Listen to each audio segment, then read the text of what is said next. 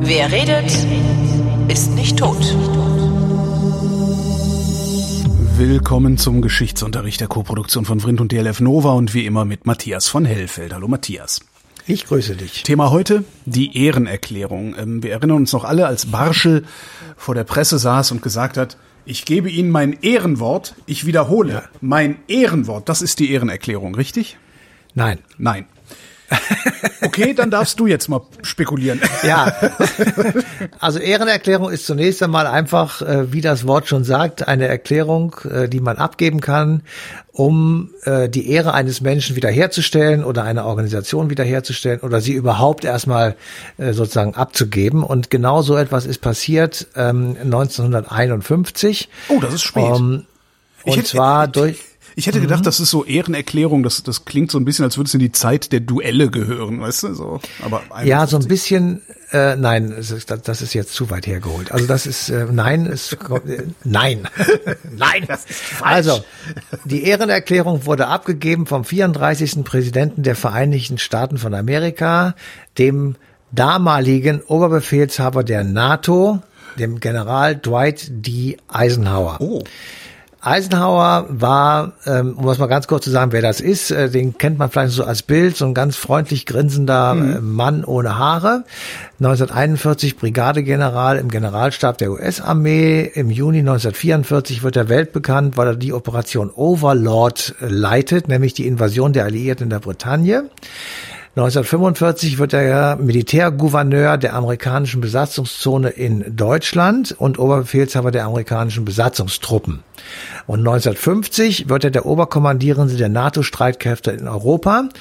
Die NATO, also die westliche Verteidigungsgemeinschaft, damals noch ohne die Deutschen, war am 4. April 1949 gegründet worden.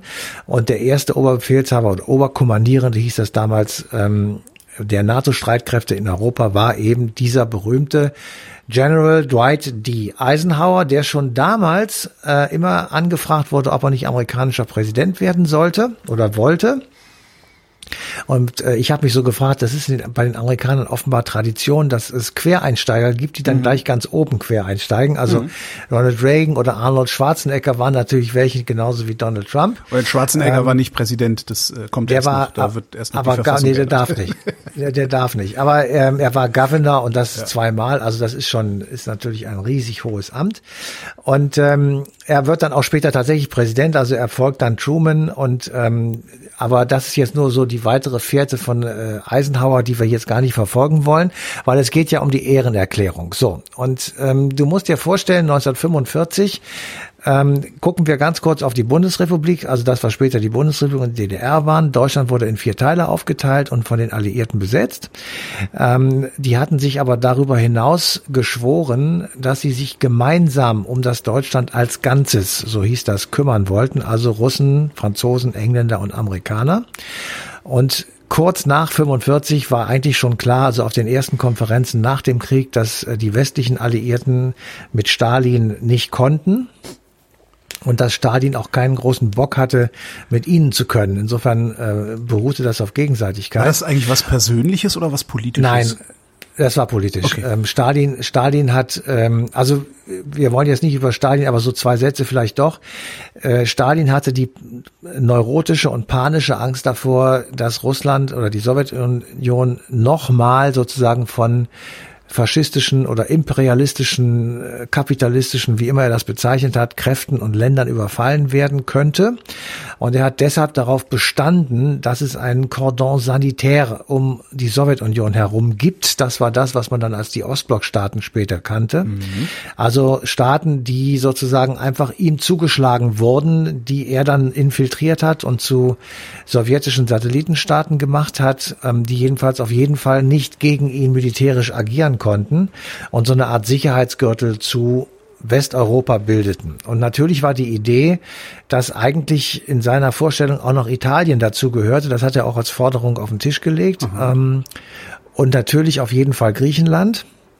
Und am liebsten die gesamte Bundesrepublik. Also er hatte auch so die Idee, dass man bis zum Rhein so eine Art Gürtel bauen könnte, der eben die Sowjetunion schützen würde vor Amerikanern, Engländern und Franzosen in diesem Falle. So, und diese Forderungen wurden jedenfalls in dem letzten Teil, also gesamte Bundesrepublik plus Italien, das wurde zurückgewiesen, aber die anderen wurden akzeptiert, weil man konnte sagen, das ist so eine Art Umdrehung aus dem Ersten Weltkrieg. Damals hat es 1919 bei der Friedensordnung, die da nach dem Ersten Weltkrieg geschaffen wurde, auch so eine Art Cordon sanitär gegeben, allerdings umgekehrt. Damals wollten sich die Europäer schützen. Mhm. Und äh, das wurde jetzt sozusagen wieder hervorgekramt und es entstand daraus der Kalte Krieg. Also die, die Konfrontation äh, dieser beiden Systeme, das merkten die ähm, vier Verhandlungsdelegationen sehr schnell, äh, krachten aufeinander zu. Ähm, der gemeinsame alliierte Kontrollrat, der verlor seine Funktion und man äh, traf sich eben nicht mehr regelmäßig, um über Deutschland als Ganzes zu reden, sondern man agierte im Grunde genommen gegeneinander oder nur noch über Telefonleitungen. Jedenfalls äh, war dieser Kalte Krieg relativ schnell sehr virulent und äh, insbesondere Churchill, der natürlich ähm, abgesägt worden war bei der Wahl nach äh, dem Krieg 1946, aber trotzdem natürlich noch eine entscheidende politische Größe war. Der war also einer, der diesen äh, Begriff auch geprägt hatte des eisernen Vorhangs, der Iron Curtain. Mhm. Und ähm, äh, insofern war also klar, dass äh, die, der Westen sich auf eine Konfrontation mit dem Osten eingestellt hat. So, und ein Teil dieser äh, Erkenntnis mündete darin, dass man eine gemeinsame Verteidigungsstrategie entwickelt hat. Die wurde dann im Nordatlantischen Verteidigungsbündnis der NATO sozusagen formalisiert. Ja. Und dieser NATO gehörte die Bundesrepublik nicht an. Aber die Regierung Adenauer, die 1949 im September gewählt wurde und im Amt war, hatte von vornherein es darauf abgezielt, in diese Werte- und Verteidigungsgemeinschaft integriert zu werden. Das galt im Übrigen auch für Spanien unter Franco. Also es war ja mhm. auch ein Land, das geächtet war, war zwar kein kein Teil der deutschen äh, Strategie oder der deutschen, des deutschen Systems im Krieg gewesen, aber dennoch natürlich ein faschistischer Staat und eine Diktatur nach wie vor. Und weil die Amerikaner und die Engländer auf gar keinen Fall wollten, dass Spanien, ähm, ich sag mal, ein sowjetischer, sprich kommunistischer Stützpunkt werden würde, haben die schon sehr schnell, 47, 48, 49, damit begonnen, mit Handelsverträgen und Subventionen Spanien aus der Wirtschaftskrise rauszuholen nach dem Krieg, Franco damit zu stützen mhm. und Spanien als Teil der NATO und der westlichen Wertegemeinschaft sozusagen trotz Franco zu integrieren. Es gab 19, ähm, ich glaube 53 den ersten amerikanischen Stützpunkt in, in Spanien. Insofern äh, kann man mal sehen, wie willkürlich auch mit äh, Diktatoren dann schon umgegangen wurde. Also man hätte ja auch sagen können, nein, das ist uns wichtiger. Ja. Der Mann ist ein Diktator und war ein, ein furchtbarer Killer. Äh, mit dem können wir hier keine gemeinsame Sache machen. So, und in, dieser, in diesem Zusammenhang ähm, war natürlich auch dann Westdeutschland in, die, äh, in den Fokus gerückt, weil du kannst dir ja vorstellen. Wir waren jetzt nicht unverdächtig, deine, ne? nee, durch deine, ja nee, durch deine Stadt lief ja die Demarkation Demarkationslinie, also durch Berlin mhm. und entsprechend durch die beiden äh, Teile Westen drei äh, Besatzungszonen, Osten eine Besatzungszone. Damals noch keine Mauer und kein Stacheldraht, aber es war eine sogenannte Demarkationslinie. Und ähm, die amerikanische Regierung hatte schon sehr schnell die Idee, dass eben die Westdeutschen in diese NATO und kapitalistische Welt eingebaut werden sollte. Das begann mit dem, was wir als Marshallplan 1948 sehen, also ähm, die Umkehr einer Doktrin aus dem Jahre 1823, die daran bestand, dass man sagte, wir sind nur verantwortlich für den afrikanischen Kontinent. Das war die Monroe-Doktrin. Und nun sagte man in der Truman-Doktrin, nein, wenn ein Staat von innen oder von außen sozusagen umgestürzt werden soll durch kommunistische Agitation oder durch Angriffe von nicht demokratischen Strukturen oder Mächten, dann werden die Amerikaner, die USA, die Armee äh, dieses Land unterstützen. Das heißt, wir werden sozusagen Hilfe leisten und gleichzeitig mit Wirtschaftshilfe versuchen, äh, das war dann der Marshallplan, äh, versuchen diese Länder so stabil zu machen, dass sie sich gar nicht erst gegen die Verlockungen, die meinetwegen aus Moskau kommen, ja. sozusagen anfällig zeigen. So. Hattest du eine Frage? Nee, nee, nee, ich habe nur ein bisschen gefeixt, weil ich habe da so meine eigene Verschwörungstheorie äh, mit äh, Systemalternativen, die komfortabel aussehen müssen und seit die Systemalternative keine Option mehr ist, ist es bei uns unkomfortabler geworden. Aber das ist auch eine andere Sendung. Das ist eine andere Sendung, aber die Wirkung des Marshallplans, die ist durchaus umstritten. Das könnte man auch noch das mal sagen. Ja sowieso, ja, das ja, ja, müssen wir jetzt nicht weiter. Das gehört auch in diese. Zeit von Friedrich, äh, von Ludwig Erhard, der ja auch durchaus umstritten genau. ist in seiner Wirkung. So, ja, ja, ja, genau. Also ähm, insofern Vielleicht an der Stelle, also doch komm, an der Stelle ein kleiner Buchtipp. Ähm, Ulrike Herrmann, die äh, ist Wirtschaftsredakteurin bei der Taz, die hat ein mhm. Buch darüber geschrieben. Ähm, ich verlinke das in den Shownotes. Äh, danach weiß man, dass äh, das mit, äh, wie hieß er, hieß er nicht Ebert, äh, hieß, ich selbst, selbst den Namen vergessen, den ich eben noch gesagt habe. Erhard. Erhard. Genau, mit Ebert. Wer es gelesen hat, der ähm, fragt sich, warum dieser Mann heutzutage noch so verehrt wird in manchen Kreisen. Ja, ja, also das ist ein empfehlenswertes Buch, neben all den Büchern, die ich geschrieben habe. Ist Natürlich. ein empfehlenswertes Buch. okay. Welches, also, welches, welches von dir soll ich denn in den Show Ist egal, verlinken? ist egal. Nimm einfach irgendeins. ähm, Nein, also äh, die, das, das, der, der Punkt war sozusagen, dass kurz nach dem Krieg sich eine eine Zeitenwende darstellte, dass also aus den ehemaligen Feinden auf den jeweiligen Seiten, nämlich in der DDR waren es dann die Sowjetunion, da wurden die Deutschen die besten Freunde, die Vorzeigekommunisten und im Westen war es die Bundesrepublik, die wurden auf einmal die Vorzeigekapitalisten und mhm. die, die Vasallen sozusagen ihrer einstigen Kriegsgegner. Und im Zuge dieser Debatte kam eben sehr schnell auf, äh, ob man nicht möglicherweise eine einen Verteidigungsbeitrag leisten könnte von Seiten der Bundesregierung. Und daraufhin, äh, also auf, um diese Idee, ähm, ich sag mal, äh, weiter zu vertiefen, wurde eine Arbeitsgruppe äh, gegründet. In dieser Arbeitsgruppe waren natürlich Wehrmachtsoffiziere dabei, die, woher denn sonst sollten sie kommen? Also Militärs hatten eben bei Hitler in der Wehrmacht gedient. Und die verfassten äh, 1951 ähm, eine so eine Denkschrift. Und zwar benannt nach dem Kloster, in dem sie getagt haben, in Himmerod, also die Himmeroder Denkschrift. Ja. Und die ist extrem wichtig, weil diese Himmeroder Denkschrift nicht nur so skizziert, wie denn eine Wiederbewaffnung aussehen könnte, wie groß die sein könnte, welches Ausmaß sozusagen äh, die Teile dieser Armee haben könnten und ob es auch eine Luftwaffe gibt und so weiter. Das war alles so im Militärpolitischen, das interessiert mich weniger. Der Abschnitt eins aus diesem aus dieser Denkschrift, ähm, der ist sozusagen der entscheidende, um den es in dieser Sendung und jetzt gerade geht. Ich zitiere das. In dieser Denkschrift ähm, im Absatz 1 steht, dass vorausgesetzt wird, Zitat, dass die Westmächte und die Regierung Adenauer die Diffamierung der Wehrmacht und der Waffen-SS einstellen, die als Kriegsverbrecher verurteilten Soldaten freilassen, sofern sie auf Befehl oder Grundlage alter deutscher Gesetze gehandelt haben, schwebende Verfahren einstellen und, Achtung, eine Ehrenerklärung für den deutschen Soldaten abgeben. Also, ich wiederhole. Ich habe Fragen, ja. Hm? Ja, ich, ich wiederhole erst, weil das ist so einfach nicht. Da steht drin, aufhören, die Waffen-SS zu diffamieren und die Wehrmacht. Verurteilte Kriegsverbrecher freilassen, sofern sie auf Nazi-Befehle oder Nazi-Gesetze gehandelt haben. Schwebende Verfahren entsprechend einstellen und pauschal ja für alle Soldaten eine Ehrenerklärung abgeben. Für alle, alle, alle, alle, alle Soldaten. Alle Soldaten immer, seit Reichsgründung oder seit. Nein, nein, jetzt, das bezog sich auf den Zweiten Weltkrieg. Das okay, ist, okay, äh, okay. Das, das ist schon klar. Aber äh, ähm, also so, wow. diese Unverschämtheit, diese Un Wow, ja, das ist eine wirkliche ja. Frechheit, ja. Ja, diese Unverschämtheit steht da also drin. Und das ist natürlich nur eine Unverschämtheit aus unserer Sicht, Sofa, Chips und Bier. Ähm, sie wurde an Adenauer weitergetragen. Der hat sich zunächst einmal in die Schublade gelegt und hat äh, ein bisschen darüber nachgedacht. Ich empfehle einfach, wenn ihr Lust habt, euch einfach ein Gegenbild zu machen. Das mit der Waffen-SS, das kommt später, das ist sowieso klar, da muss man kein Buch lesen. Ja. Aber es gibt natürlich von Hannes Heer, gerade eben rausgekommen, über die Wehrmachtausstellung, nochmal so eine ein Nachdenken. Ich äh, müsste jetzt gerade in meinem Bücherschrank kramen. Ich sag dir gleich den Titel, den kannst du auch ja, in die Shownotes tun. Wir, genau.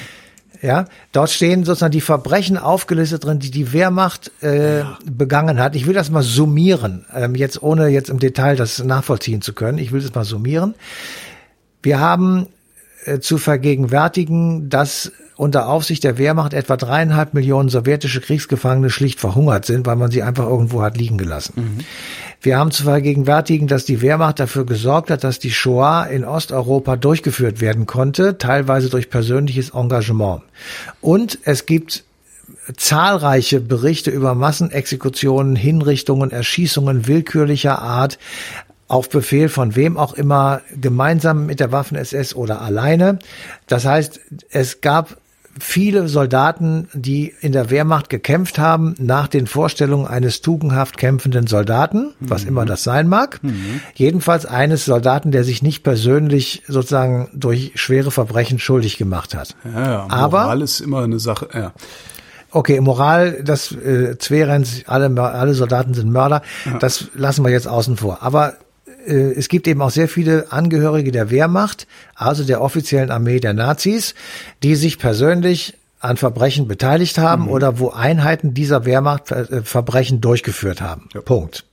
Das kann man alles nachlesen, das will ich jetzt nicht im Einzelnen sagen. Was für uns wichtig ist, ähm, diese Denkschrift, die Himmeroder Denkschrift, die landet also bei Konrad Adenauer im Schreibtisch und etwa ein Jahr später, etwa anderthalb Jahre später genauer gesagt, im Dezember 1951, stellt dieser Mann im Deutschen Bundestag in einer Rede diese Himmeroder, diese geforderte Ehrenerklärung, ähm, stellt er sie aus. Also er gibt den Soldaten der Wehrmacht diese Ehrenerklärung, nachdem, ja, nachdem er diese Ehrenerklärung aus dem Munde beziehungsweise der Feder von Dwight D. Eisenhower, dem damaligen Oberbefehlshaber der NATO, bekommen hat. Also der Eisenhower schreibt dem Adenauer, jawohl, eure Soldaten sind ehrenhafte Soldaten gewesen. Ich erkläre sie hier oder ich mache hiermit diese Ehrenerklärung ähm, und die kannst du auch weiter verbreiten. Hallo Konrad. So, die werden Konrad mir alle immer unsympathischer da.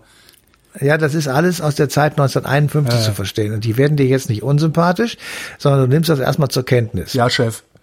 Ja, genau. Jawohl. Weil nämlich, weil nämlich zu der Zeit waren andere Gedanken vorrangig. Dass man, wir müssen das erstmal zur Kenntnis nehmen und nur die Konsequenz, das ja, ist das, was ja, uns so.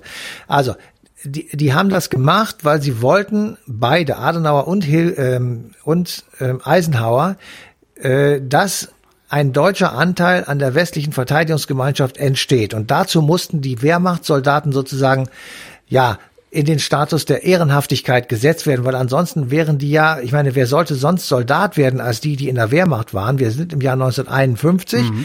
Äh, 1945 war die Wehrmacht noch existent. Das heißt, die Soldaten, die man hätte irgendwie einziehen können, die waren alle in der Wehrmacht ja. gewesen. Das ist doch vollkommen klar. Ja.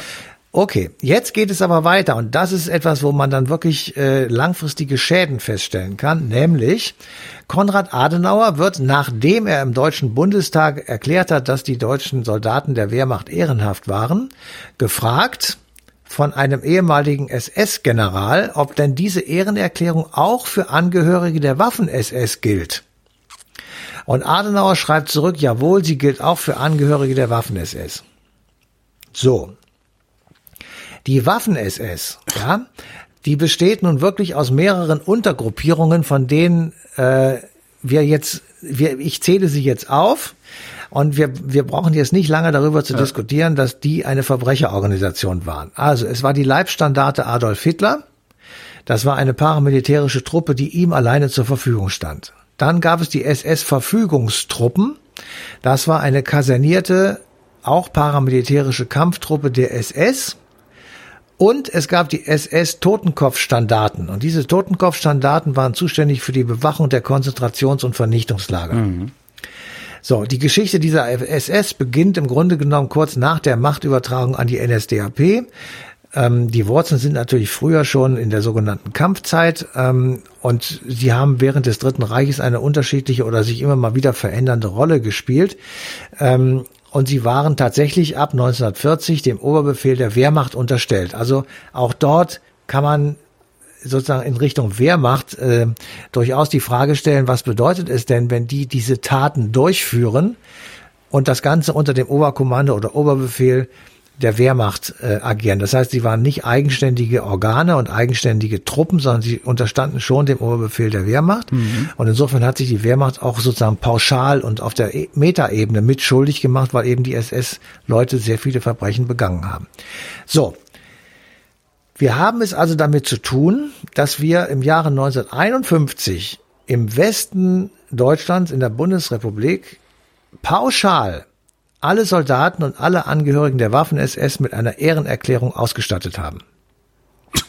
Das bedeutet, wir sind dadurch außerstande gewesen, eine vernünftige, ich sag mal, Auseinandersetzung ja. mit der jüngsten deutschen Geschichte zu starten. Ja, nicht nur das. Weil jedes Mal, wenn du ja jedes Mal, wenn du irgend so eine Nase vor der Waffe hattest, dann sagst du, ich habe eine Ehrenerklärung. Ja. Und damit konntest du deine Patrone wieder rausnehmen.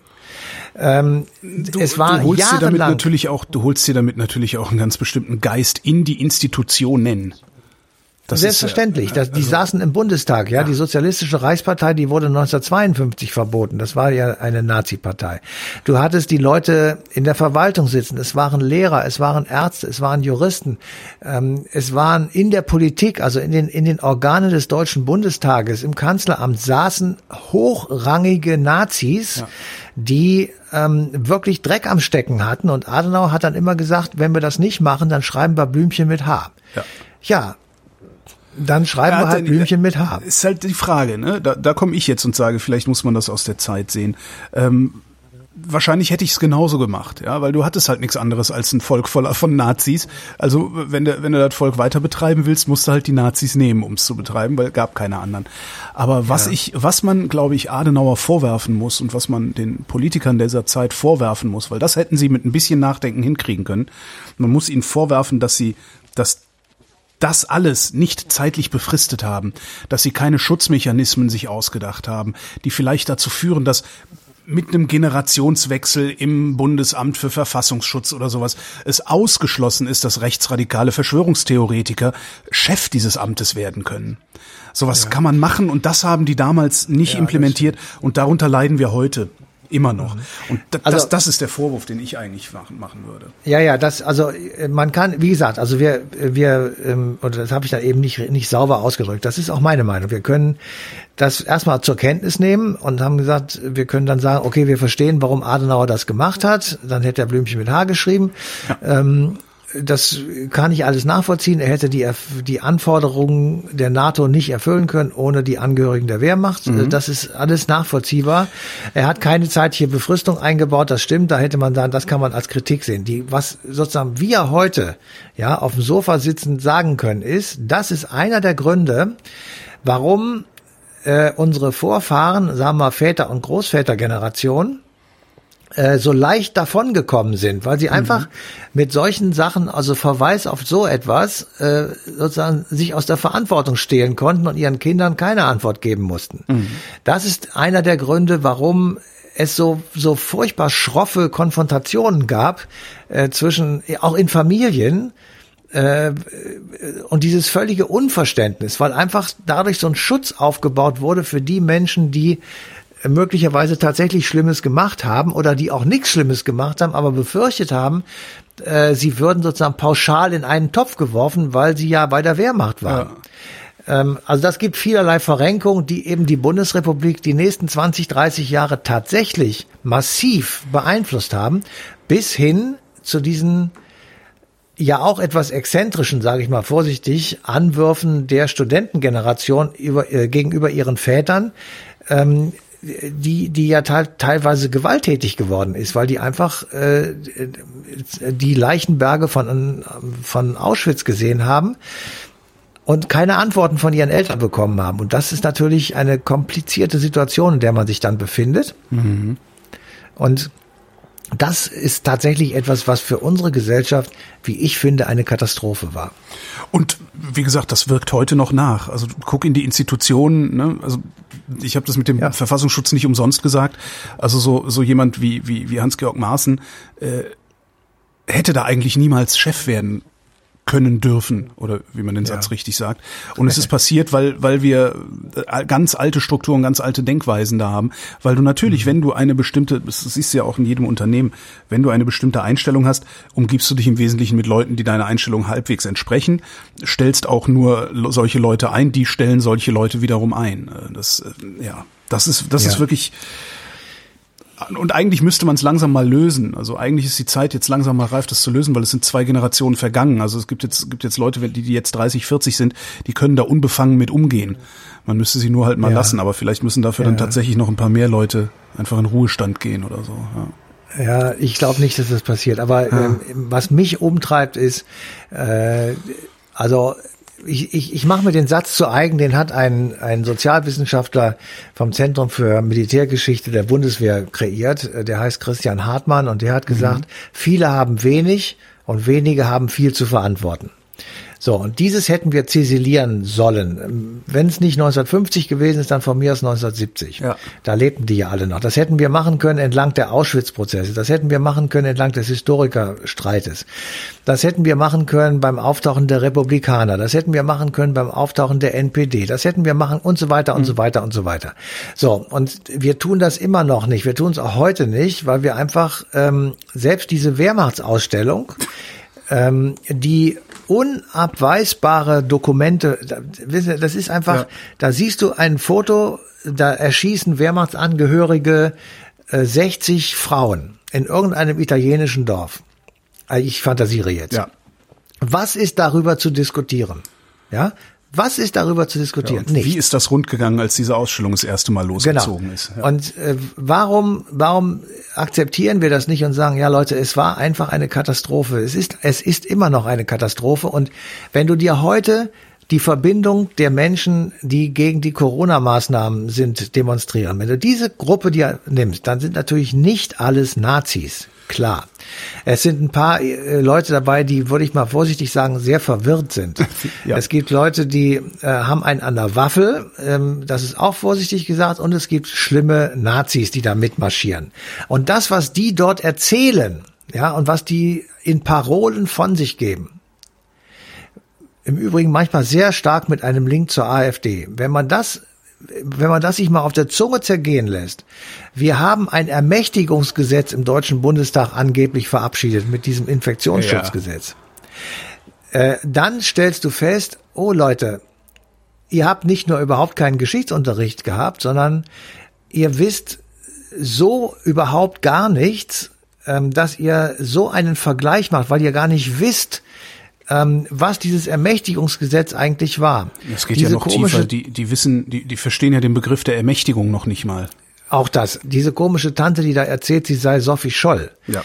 Äh, das ist eine, das haut mir völlig den, den, den Boden unter den Füßen weg, weil diese, diese gegrillte Scheiße, die die da von sich gibt, ähm, das glauben die Leute. Das ja. bedeutet aber, dass wir, also im Umkehrschluss bedeutet das, wir haben auf totaler Linie bei der Aufklärung, jedenfalls bei dieser dann doch relativ großen Gruppe von Menschen, also wenn du mal so die Summen nimmst dieser Demonstrationen. Das sind schon einige zigtausend. Das ja. sind schon ein paar tausend, die du tatsächlich jetzt nicht mehr erreichst, die äh, ganz offensichtlich sich aus dem Common Sense ausgeklingt haben und die ganz offensichtlich einen am, äh, also wirklich, also einen, einen Knall haben ähm, und die diese deutsche Geschichte hernehmen, wie sie es gerade wollen. Und wir hätten es möglicherweise jedenfalls, und das ist tatsächlich das, was man im Nachhinein als Kritik oder als Betrachtung ähm, der Geschichte dann auch sagen kann, wir hätten es vielleicht besser hinbekommen, wenn wir schon 1950 gesagt hätten, nein, also wir können nicht pauschal alle Wehrmachtssoldaten eine Ehrenerklärung geben und der Waffen-SS schon gar nicht. Ja.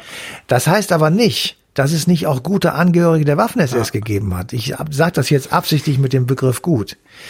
Es, ich will das nicht ausschließen. Ja, das war eine verbrecherische Organisation, aber möglicherweise waren auch ehrenhafte Leute da drin. Das ist ist klar. Aber das pauschal zu machen, damit begrabe ich jede Diskussion über eine Institution wie die Wehrmacht beziehungsweise die Waffen-SS. Und das ist etwas, was uns heute tatsächlich auf die Füße fällt. Nur wenn ich das jetzt anwende, dieses Argument auf diese Covidioten-Demonstrationen, dann heißt das, ich darf nicht pauschal sagen, dass diese Leute Nazis sind, das sowieso. Genau. Aber sie marschieren mit Nazis, das heißt, Ja, das ich darf sie aber doch pauschal haftbar machen für das, was da passiert, beziehungsweise was sie die Nazis tun lassen. Selbstverständlich. Okay. Aber sie sind trotzdem keine Nazis. Also man muss das sehr differenzieren. Das ist manchmal nicht so einfach, weil das sind ja alles Schreihälse, die du da hörst. Also was man so mitgeteilt bekommt. Äh, Die, die brüllen dich an und sagen, äh, dass es gibt kein, also Frau von Storch sagt, es gibt keinen Beweis für Corona. Da sage ich, du, du, du bist bescheuert. Natürlich gibt es den. Geh mal in so ein Krankenhaus, da siehst du ihn, diesen Beweis. Ähm, wir haben mittlerweile Be Beweise, wissenschaftliche Beweise, wie dieses verdammte Virus Körper insgesamt zerstört. Nicht nur die Lunge, sondern den Kopf, die neurologischen Systeme, ähm, die Lunge natürlich auch. Und das Blut habe ich jetzt heute gelesen, da gibt es dann äh, im Nachgang ähm, noch nachweisbare Dinge und all, all so etwas. Und äh, die stellen sich trotzdem hin und lügen uns an. Also sie, das ist ein, das ist eine schlichte Lüge von dieser Frau und die sitzt im Deutschen Bundestag und kassiert unsere Tantiemen, die wir mit den Steuern. Das ist unglaublich. Nochmal zurück in die 50er Gerne. Jahre.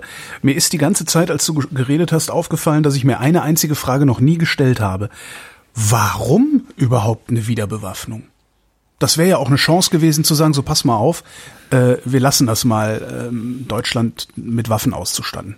Ja, äh, also die Bevölkerung war extrem gespalten. Es gab eine Diskussion, die ähm, wirklich äh, deutliche Spuren hinterlassen hat über die sogenannte Wiederbewaffnung.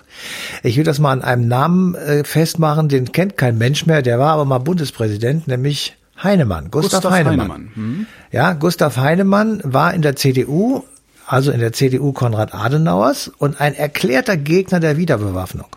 Und der hat dann immer dagegen argumentiert und hat gesagt, ich, äh, wir dürfen das nicht, also äh, es sollen uns die Hände abfallen, je wieder eine Waffe in die Hand zu nehmen. Das hat, glaube ich, Franz Josef Strauß gesagt zu der Zeit. Ähm, und er tritt aus der CDU aus und gründet, ich glaube, die hieß Deutsche Partei, ich bin mir nicht ganz sicher. Jedenfalls, er gründet eine kleine Partei und landet dann später in der SPD. Äh, also die, die Anti-Wiederbewaffnungskampagne war riesig. Das war eine richtige Massendemonstration, eine massenhafte Demonstration, mit der Konrad Adenauer und die Regierung schwer zu kämpfen hatte. Aber sie haben sich trotzdem durchgesetzt und haben es trotzdem gemacht. Und das kann man wirklich nur erklären. Ähm, Und das müssen wir einfach zur Kenntnis nehmen. Nicht, weil sie unbedingt Spaß dran hatten. Das glaube ich wirklich nicht. Also Adenauer hat unter den Nazis schwer gelitten und er hatte überhaupt keinen Bock, sowas zu wiederholen. Aber sie hatten alle Angst, das glaube ich Ihnen wirklich, sie hatten alle Angst vor dem, was du in den 50er Jahren aus Moskau zu hören bekommen Ja. hast. Die Weltrevolution steht vor der Tür, wir werden euch alle platt machen. Ähm, die DDR tönte herüber, dass es nur so knallte. Ähm, Und Es es, war natürlich auch normaler, dass ein Land bewaffnet ist und Militär hat, Ja, als das vielleicht waren- heute wäre. Ja. Ja, aber direkt vor unserer, also nee, genauer gesagt direkt vor deiner Haustür, ja, wurde 1953 im Juni der Aufstand der DDR-Arbeiter niedergeschlagen, ähm, mit Tausenden von Todesurteilen und langen Haftstrafen und Toten während des Aufstandes, äh, niedergemacht durch die Rote Armee.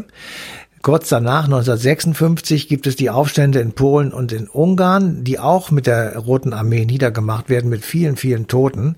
Und die Bilder gehen um, die Welt. Und natürlich, überlegt dir mal, wie nah ist Polen? Ja, das ist von euch 200 Kilometer höchstens. Nee, 100 glaube ich gerade mal. Ja, 100 sage ich ja, genau, also höchstens.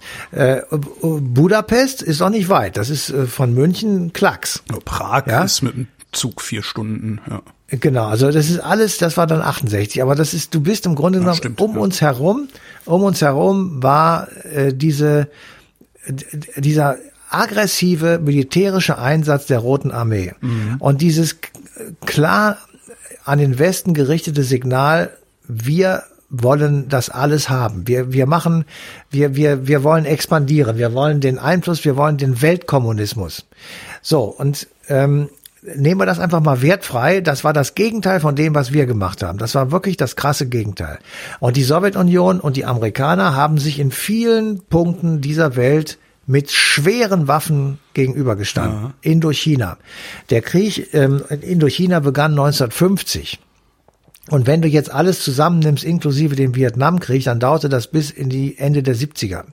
Das heißt, du hattest in, in, in Asien dauerhaften Konflikt. Du hattest immer mal wieder aufflammbar in Afrika Aufstände und Unterstützung durch die Sowjetunion. Du hattest diesen in Deutschland wirklich dann später massiven Vietnamkrieg, der Bilder transportiert hat, wo du dachtest, mein Gott nochmal, ja? ja. Das hat auf der einen Seite die Linke, also Studenten und eher linksgerichtete Menschen, auf die Palme gebracht gegen die Vereinigten Staaten von Amerika. Das kann man verstehen, weil diese Bilder wirklich schrecklich waren. Auf der anderen Seite hat es natürlich aber auch Angst geschürt. Ja, weil was ist los in dieser Welt? Wir müssen, was, was ist denn eigentlich, wenn das hierher kommt? Ja. Und das ist so eine Situation, in der bist du dann eher bereit, dich zu verteidigen. Und ich schwöre dir, ja, das werden wir noch erleben. Wenn die Vereinigten Staaten von Amerika auch unter Joe Biden sich von der Rolle der Weltpolizei verabschieden, dann wird es eine Änderung der Struktur der NATO geben. Mit dem Ergebnis, dass die Deutschen und die Europäer einen höheren Verteidigungsanteil übernehmen müssen. Sprich, Aha. eine Art europäische Verteidigungsarmee gründen sollen. Mhm sage ich mal vorsichtig. So, und dann werden wir darüber diskutieren, ob das notwendig ist. Und dann wirst du merken, dass die Leute in ihrer überwiegenden Mehrheit sagen werden, ja, das ist notwendig. Weil du hast da so einen komischen Typen wie den Putin. Ja. Du hast da so einen Clown in der Ukraine rumspringen oder in Weißrussland oder Belarus, mhm. sagt man ja. Ähm, du hast diese verdammten Chinesen mit der Seidenstraße. Du hast überall kannst du den gleichen Popanz aufbauen, ja. wie du das im Kalten Krieg gemacht hast und wie du äh, dort sogar natürlich noch mehr, weil das tatsächlich Krieg war. Aber ich sag dir mal, wenn du es jetzt mal wertneutral nimmst und sagst, das, was Putin in der Ostukraine und auf der Krim gemacht hat, da, da muss man auch schon äh, sagen, das war jetzt nicht ein Krieg in dem Sinne, das war ja. ein Bürgerkrieg möglicherweise, aber das war kurz davor. Ja. So, und dann bist du als kleiner Pazifist in deiner Berliner Bude, hockst dann da, schwenkst die weiße Fahne und sagst, ich will das alles nicht. Aber die Mehrheit der Menschen sagen, aber was machen wir denn, wenn die hier zu uns kommen? Da müssen wir uns doch verteidigen können. Und schon hast du das Problem, das du auch 1950 hattest. Das heißt also, dass man sozusagen, wie gesagt, sich zurücktritt und sagt, nein, wir sind alles Pazifisten, wir verteidigen und wir brauchen keine Armee. Das halte ich wirklich für, für Quatsch. Wir, wir brauchen eine Armee, die uns verteidigt. Und zwar nur, wenn uns jemand angreift. Wenn das nicht passiert, dann können die alle schön, schön ihre Schuhe putzen. Genau. Wie früher. Ja. Wenn du deine Ruhe haben willst, wenn du deine Ruhe haben willst, geh zum Bund. Genau. Es ist nicht schön, weil es kostet sehr viel Geld. Es ist völlig äh, idiotisch ausgegebenes Geld. Das ist einfach tote Materie, die hoffentlich ja. nie gebraucht wird. Ähm, aber ich sage dir, die Debatte würde, die, würde ähnlich verlaufen wie in den 50ern. Ich bin drauf gespannt. Wahrscheinlich kriegen wir sie ja noch mit. Ja. Matthias von Hellfeld, vielen Dank. Bitteschön. Und euch vielen Dank für die Aufmerksamkeit und der Verweis auf den 18. Januar 2021, denn da läuft die passende Ausgabe Eine Stunde History auf DLF Nova.